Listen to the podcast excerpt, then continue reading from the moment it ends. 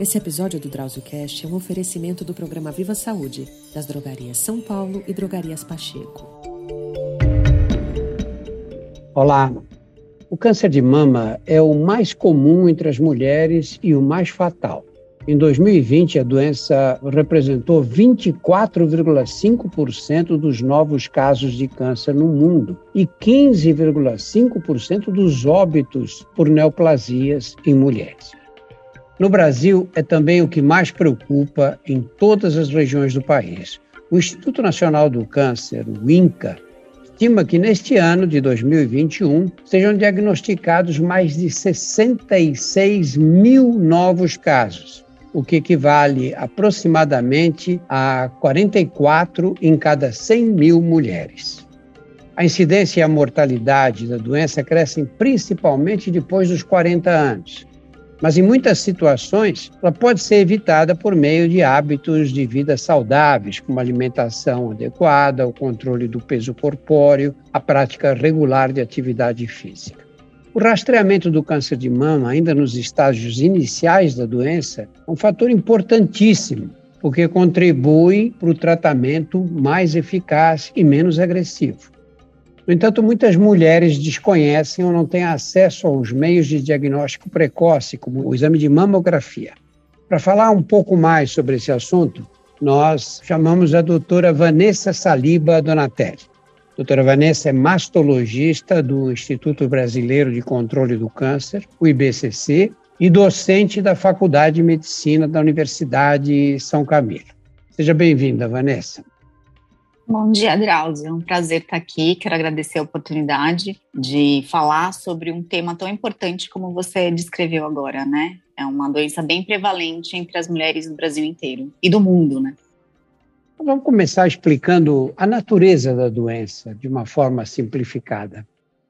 O câncer de mama, como qualquer outro tipo de tumor, né, de câncer, nada mais é do que o desenvolvimento, uma proliferação, um crescimento desordenado de uma célula defeituosa, especificamente na mama. É, em algum momento ali, aquela célula mamária teve uma alteração no crescimento celular e foi um gatilho né, para o crescimento desordenado e a formação de um tumor maligno levando à formação do, do, câncer de mama. Na verdade, essa, esse é o desenvolvimento e, e, e, a fisiologia de qualquer tipo de tumor em qualquer órgão que pode atingir não só as mulheres, como também os homens. O câncer de mama também está presente entre os homens, é mais raro, mas também pode acontecer em homens e mulheres. As pessoas sempre perguntam a causa, né? Por que que isso acontece de repente? Eu costumo falar que a causa exata, a etiologia exata do câncer de mama, infelizmente, ainda a gente não consegue determinar uma, uma causa única. A gente sabe que há vários fatores de risco para o desenvolvimento do câncer de mama, e esses fatores são fatores modificáveis e fatores não modificáveis. Né? Os não modificáveis, a gente leva em consideração a genética. Né? Aproximadamente 10% dos cânceres de mama têm a carga genética é, influenciando a sua origem.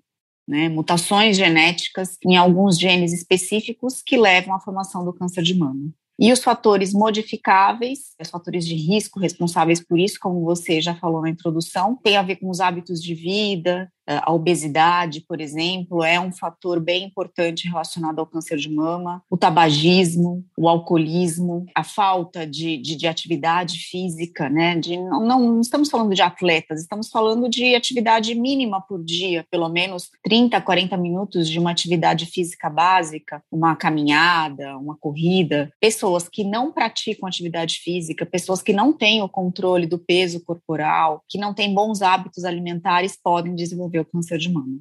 Os pacientes que se procuram, em geral, desconfiavam que tinham câncer de mama ou a doença foi descoberta num exame de rotina? Na maioria das vezes, na grande maioria dos casos, aparecem alterações nos exames de rotina. Por isso que a gente insiste tanto na, na ideia e na informação de que é preciso a gente fazer os exames de rastreamento, então a mamografia, e o autoexame anualmente. A maioria delas aparece no meu consultório ou no Instituto Brasileiro de Controle do Câncer, trazendo algum exame alterado ou tendo a percepção de palpação de algum nódulo, de alguma alteração na, na mama, de alguma alteração no mamilo, de alguma alteração que foi notada por ela ou até mesmo pelo parceiro. Uh, algumas aparecem dizendo que o parceiro percebeu um, uma bolinha, um carocinho na mama, e aí é, serve de sinal de alerta para procurar ajuda médica. Fala um pouquinho sobre o autoexame. No passado, nós dávamos muita ênfase para o autoexame como uma forma de fazer o diagnóstico precoce. Hoje, essa ênfase é menor. Explica um pouquinho por que aconteceu isso. Você tem razão. Há, por exemplo, 10, 20 anos atrás, a gente dava muito destaque ao autoexame, talvez pelo fato de que a grande maioria das mulheres no nosso país não tinha possibilidade de acesso aos exames de imagem, por exemplo, a mamografia. E também porque vários estudos científicos mundiais começaram a destacar a maior capacidade da mamografia, né, do principal exame de imagem, em fazer o diagnóstico do câncer precocemente. O autoexame não foi deixado de lado completamente, ele tem sim grande importância no diagnóstico do câncer de mama. A questão é que o autoexame, a gente só consegue fazer o diagnóstico de tumores acima pelo menos de um centímetro. Então, talvez essa importância e essa possibilidade do diagnóstico precoce feito pelo autoexame é, seja um pouco menor.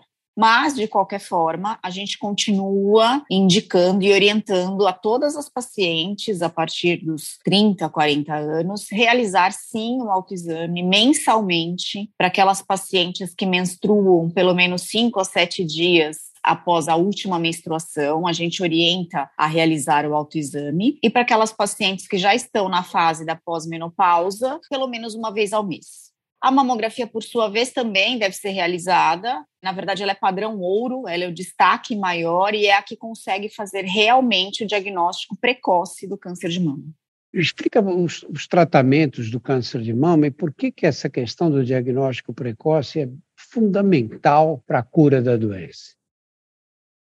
Então, o diagnóstico precoce é fundamental porque quando a gente tem um nódulo de mama, um câncer de mama confinado a mama, a gente consegue fazer o tratamento por completo, né? E a gente tem uma eficácia desse tratamento por volta de 95% de sucesso.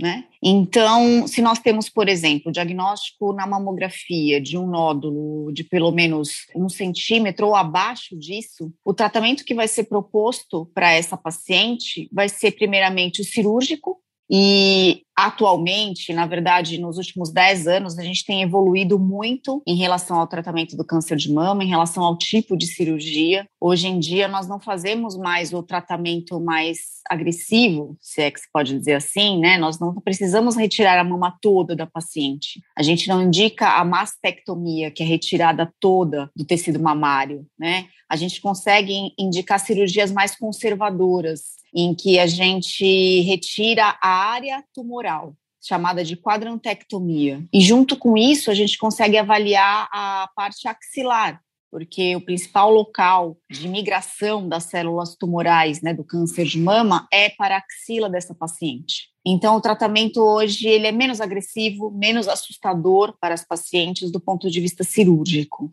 E dependendo do tipo de tumor, porque aí existem vários tipos, existem pelo menos quatro tipos tumorais né, do câncer de mama, desde o menos agressivo ao mais agressivo, a gente indica ou não, né, cada caso individualmente, a quimioterapia como complementação a esse tratamento cirúrgico e a radioterapia, que seria um tratamento local também. Tudo isso no sentido de chegar à cura o diagnóstico é precoce e conseguir o controle loco-regional, o controle local da doença, impedindo assim que o tumor retorne e essa paciente tenha outros problemas futuros.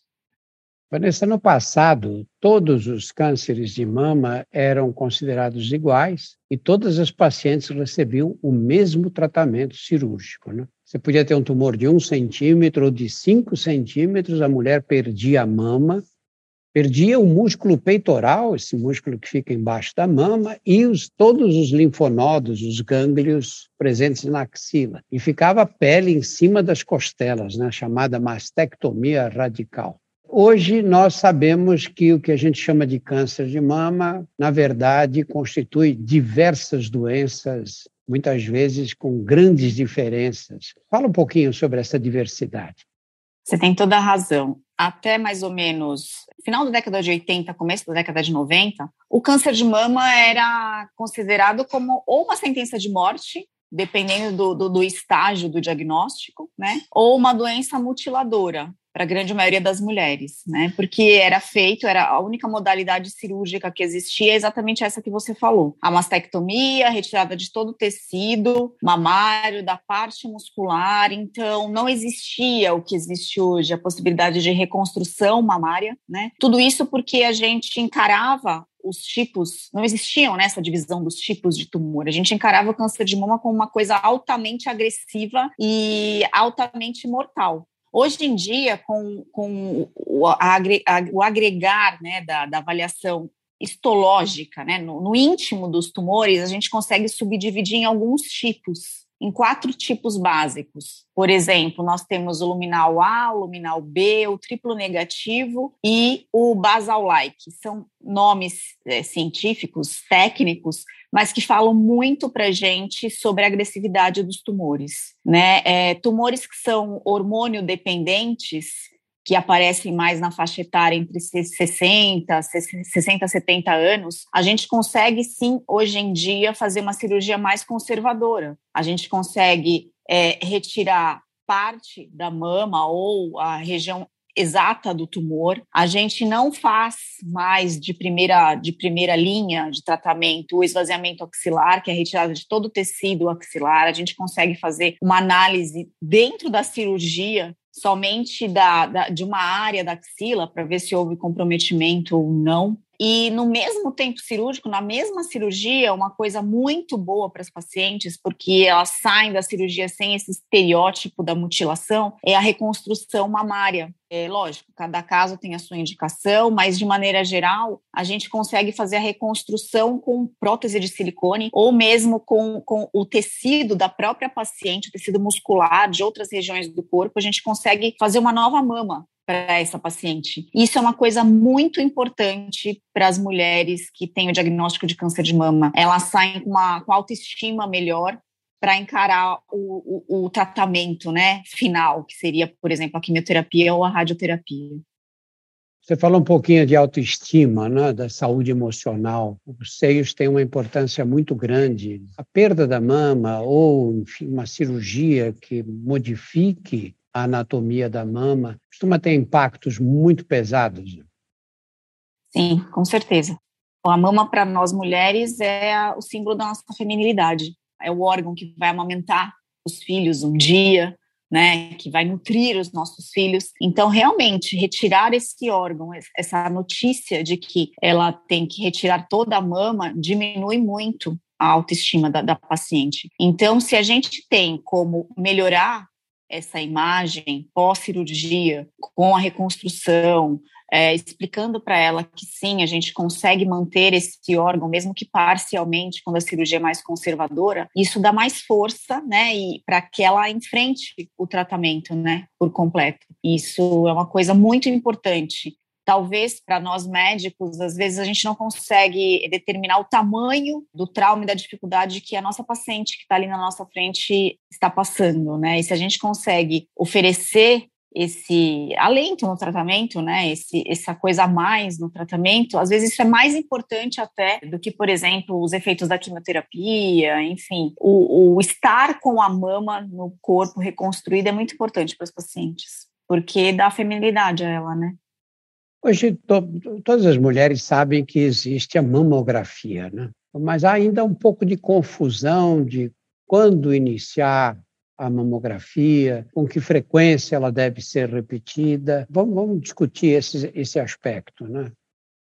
É assim, existe sim uma, uma diferença, né? Eu, como mastologista e, e, e com título de especialista pela Sociedade Brasileira de Mastologia, sigo sim as orientações da Sociedade Brasileira de Mastologia, da Federação Brasileira de Ginecologia e Obstetrícia, que, baseada em estudos científicos mundiais, orienta que toda mulher deve começar a sua, os seus estudos mamográficos, que deve começar a mamografia a partir dos 40 anos de idade. E esse exame ele deve ser repetido anualmente.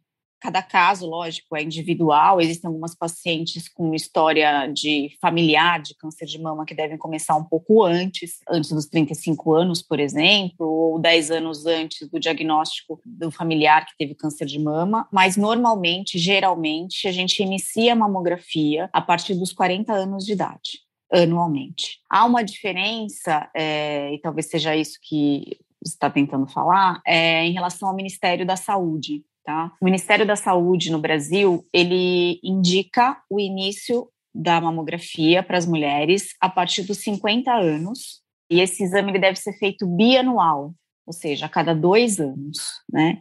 A justificativa do Ministério da Saúde diz que na faixa etária entre 40 e 50 anos é, existe a possibilidade de a gente fazer um super diagnóstico, né, de hiperestimar o diagnóstico do câncer de mama.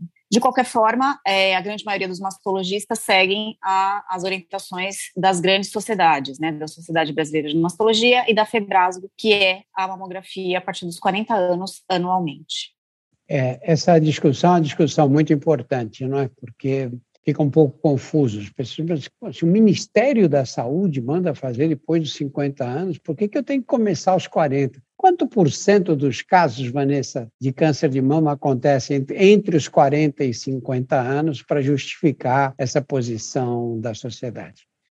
Falando em porcentagem, e essa é uma porcentagem que vem aumentando entre 40 e 45 anos, a gente não conseguiu identificar ainda o porquê disso, mas a gente tem visto no dia a dia e mesmo nas estatísticas de, é, é, o aumento do número de cânceres de mama nas pacientes mais jovens. Né? Hoje a gente tem nos grandes centros, por exemplo, pacientes entre 28 e 30 anos fazendo tratamento de câncer de mama. E normalmente nessas pacientes mais jovens, os tumores são mais agressivos. Em se falando em porcentagem, por exemplo, entre 40 e 45 anos, a gente tem mais ou menos 40 a 50% dos tumores de mama hoje em dia estão sendo diagnosticados nessa faixa etária. Então, por isso que as grandes sociedades defendem, sim, o início da mamografia a partir dos 40 anos de idade é importante a gente fazer o diagnóstico não só na, nos, nas pacientes mais experientes, a partir de 50, 60, mas com certeza nessas pacientes mais jovens,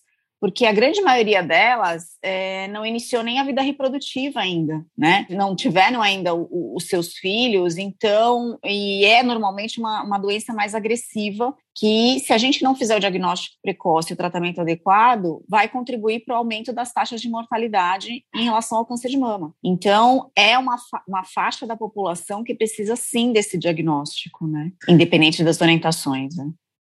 Você sabe que nos anos 70, quando eu comecei a fazer oncologia, eu lembro que no Hospital do Câncer de São Paulo apareceu uma paciente de 30 anos com câncer de mama. Ela virou uma curiosidade médica no hospital, porque era muito raro o tumor nessa faixa etária. Hoje, quantos, quantos pacientes cada um de nós viu aí com essa faixa dos 30 anos e até menos, não é? Realmente está havendo um aumento do número, né? As minhas pacientes no IBCC, em particular, a grande maioria delas, eu não sei porquê, que aparecem no meu ambulatório, a grande maioria são abaixo dos 40 anos, por incrível que possa parecer. Nos últimos dois meses, três meses, eu operei quatro pacientes com 30 anos. Isso é, isso é muito para a faixa etária. Né? A gente acha que sim, que a carga genética pode estar relacionada, mas muito mais os hábitos de vida, né? A gente tem, tem tido um aumento do alcoolismo, infelizmente, entre as mulheres, do tabagismo, isso tem influenciado bastante. O Sistema Único de Saúde oferece a mamografia com facilidade para as mulheres, mesmo que não caiam exatamente na categoria defendida, que é aquela de mulheres acima de 50 anos, um exame a cada dois anos?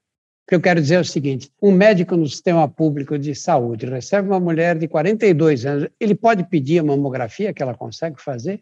Na verdade, essa questão né, do, do, do, do, acesso à mamografia pelo SUS é bem heterogêneo no Brasil inteiro. Né? A gente sabe, por exemplo, que na região sul e sudeste a gente tem uma grande concentração de mamógrafos. Né? A paciente, sim, pelo Sistema Único de Saúde, pelo, pela Unidade Básica de Saúde, consegue fazer a mamografia mesmo fora da, da faixa etária dos 50 anos. Sim, a gente tem essa possibilidade de solicitar, por exemplo, uma paciente de 41 anos uma mamografia, isso na região sul e sudeste. Só que a gente sabe que na, na, nas regiões norte e nordeste, por exemplo, a porcentagem de mamógrafos de acesso a esses exames da população feminina é muito difícil. Né? A gente tem uma concentração de mamógrafos na região norte mínima, por exemplo. Tem regiões como Acre, Manaus, em que não tem um mamógrafo para pelo menos 100 pacientes. Não existe esse acesso. Então, é uma coisa muito desigual, né? Então, a gente vem aqui falar sobre a necessidade de, de, de, fazer mamografia anualmente a partir dos 40 anos de idade, e a gente sabe que tem pacientes que vão estar ouvindo isso e vão pensar, poxa, mas eu não tenho nenhum um médico aqui na minha, na minha unidade básica para solicitar esse exame. Às vezes eu não tenho acesso nem ao exame de Papa Nicolau, como que eu vou conseguir fazer uma mamografia? Então a gente sabe dessa dificuldade sim. Sempre é uma tentativa de nós médicos de tentar oferecer o melhor tratamento, né, para que essa paciente consiga a cura, mas a gente acaba esbarrando nessa dificuldade sim da, do tratamento, né, de, de, de conseguir fazer o diagnóstico precoce via mamografia. Às vezes acontece essa dificuldade, sim. Às vezes não, quase sempre. Né? Nós temos falado muito aqui da, da hereditariedade, né, da questão genética. Pouco tempo atrás, nós tivemos o célebre caso da atriz americana Angelina Jolie, que retirou preventivamente as duas mamas. Né? Porque ela tinha um desses genes BRCA1, BRCA2, que são os genes que mais aumentam o risco de câncer de mama, embora haja outros, né? Explica um pouquinho essa questão desses genes e dessas cirurgias preventivas. A gente sabe que por volta de 10% do, do número total de tumores de mama malignos tem relação com a carga genética. Normalmente, são dois genes mutados que essas mulheres apresentam é, vou falar aqui o nome, é o BRCA1 e o BRCA2. Especificamente no caso da Angelina Jolie, é, eram esses dois genes que ela apresentava a mutação, né? Normalmente são pacientes que têm história ou história própria de câncer de mama ou história familiar de, de, de, câncer de mama, né? Então, a mãe teve câncer de mama, a tia, a prima, a irmã são parentes normalmente de primeiro grau. E são nessas pacientes que a gente pode oferecer essa possibilidade de fazer o estudo genético, né? Então, é um exame que pode ser pedido tanto pelo mastologista quanto pelo geneticista. Na verdade, essas pacientes têm que ser acompanhadas com uma multidisciplinaridade, né, por vários especialistas, pelo oncologista, pelo geneticista, pelo ginecologista, pelo mastologista, porque, querendo ou não, nós vamos estar fazendo a, o diagnóstico de uma mutação genética que vai implicar em várias outras doenças, né, em, várias, em vários outros tipos de tumor, não é só o tumor de mama. Ou a mutação do BRCA1 e o 2 pode vir junto com um tumor de ovário, por exemplo. Então, a gente tem que ter consciência na hora que a gente solicita esse teste de mutação genética, né? Bom, mas uma vez solicitado e uma vez com resultado positivo, para aquela mulher a gente pode oferecer e explicar que há possibilidade maior do que em relação à população em geral dela desenvolver um câncer de mama. Então, aí a gente oferece a cirurgia profilática, que nem você falou, que se chama adenomastectomia profilática. O que é essa cirurgia? Essa cirurgia nada mais é do que retirar todo o tecido mamário bilateralmente, né, dos dois lados, é, preservando a pele da mama, o mamilo e a areola, mas a gente tira todo o tecido mamário, que é ali onde pode se desenvolver um câncer de mama. As taxas diminuem muito a probabilidade de desenvolver um tumor, não é zerada a chance, porque sempre fica um resquício ali de tecido, a gente não consegue tirar completamente, porque se não tem chance de necrose, mas a taxa cai muito, né, para 5% aproxima, aproximadamente. E na mesma cirurgia a gente reconstrói essa mama e a gente pode garantir para ela é, a menor possibilidade de desenvolver o tumor ao longo da vida. Ao mesmo tempo, existem pacientes que fazem o teste genético, mas não querem ser submetida à cirurgia. Então, aí tem um outro caminho que é tão eficaz quanto a cirurgia, que é o rastreamento é, para pacientes de alto risco, que é, são os exames para pacientes de alto risco, que aí é feito anualmente a mamografia, juntamente com a ressonância magnética das mamas, que é outro método usado para as pacientes que são consideradas de alto risco, anualmente sempre. Os estudos mostram que a eficácia é igual, tá? Tanto a cirurgia quanto o rastreamento com mamografia e ressonância. E isso acontece durante a vida inteira da paciente. Mesmo as que fazem a adenectomia continuam fazendo os exames de imagem e ressonância. Vanessa, o câncer de mama tem uma diversidade de tratamento absurda, né, que enlouquece a gente mesmo, né, para decidir o tratamento de cada paciente. Nós temos diversos tipos de cirurgia, diversos tipos de quimioterapia, de radioterapia e de hormonioterapia e ainda diversos tipos de tratamentos com drogas, essas assim chamadas drogas inteligentes. E eu lembro de uma palestra que eu vi anos atrás em que um médico italiano tinha calculado o número de combinações possíveis entre esses tratamentos e elas passavam de 250. Fala um pouquinho da dificuldade que é decidir qual é o tratamento que vai se adaptar melhor àquela pessoa e àquele tipo particular de câncer. Isso é uma coisa é, é, é enlouquecedora para a gente, mas é uma coisa muito boa para os pacientes, né? É, eu me lembro que quando, quando eu fiz residência médica, em mastologia e que eu tive a oportunidade, talvez, de, de ouvir, talvez o mesmo médico que você esteja falando, o médico italiano, eu tive a oportunidade de ir para Milão, no Instituto Europeu de Oncologia, em que eu vi de perto ali a gama de tratamentos, um dos tratamentos é, revolucionários, que foi a cirurgia conservadora, que foi inventada, foi pesquisada e foi provada pelo Humberto Veronese, e aí eu vi, poxa, que capacidade que a gente tem de tratar essa doença. Então eu passei a, a falar para as minhas pacientes e para as pacientes em geral que o câncer de mama hoje em dia não é considerado mais uma sentença de morte, né? Antigamente a gente não existiam em famílias, por exemplo, que a gente nem falava a palavra câncer, né? Porque era uma sentença de morte era assustador. E hoje em dia não, com essa gama de tratamentos, a gente pode considerar o câncer de mama como uma doença crônica. Lógico, é, com as suas dificuldades de controle, com a sua gravidade, mas a gente consegue tratar, às vezes, a paciente pela vida inteira. O tratamento do câncer de mama, ele segue um tripé, na verdade, né? Tem três pilares básicos. O primeiro deles, e não na mesma ordem, porque para cada paciente é de uma forma, é a cirurgia, o segundo é a quimioterapia e o terceiro é a radioterapia. E ainda a hormonioterapia, minto, são quatro pilares, né? A hormonioterapia e ainda o quinto pilar, que seria a, a que seriam as, as drogas, né? As, as, as medicações agora da imunoterapia, né? As, a, das medicações da, da, terceira geração, enfim. E isso para a gente é, é uma coisa muito animadora, né?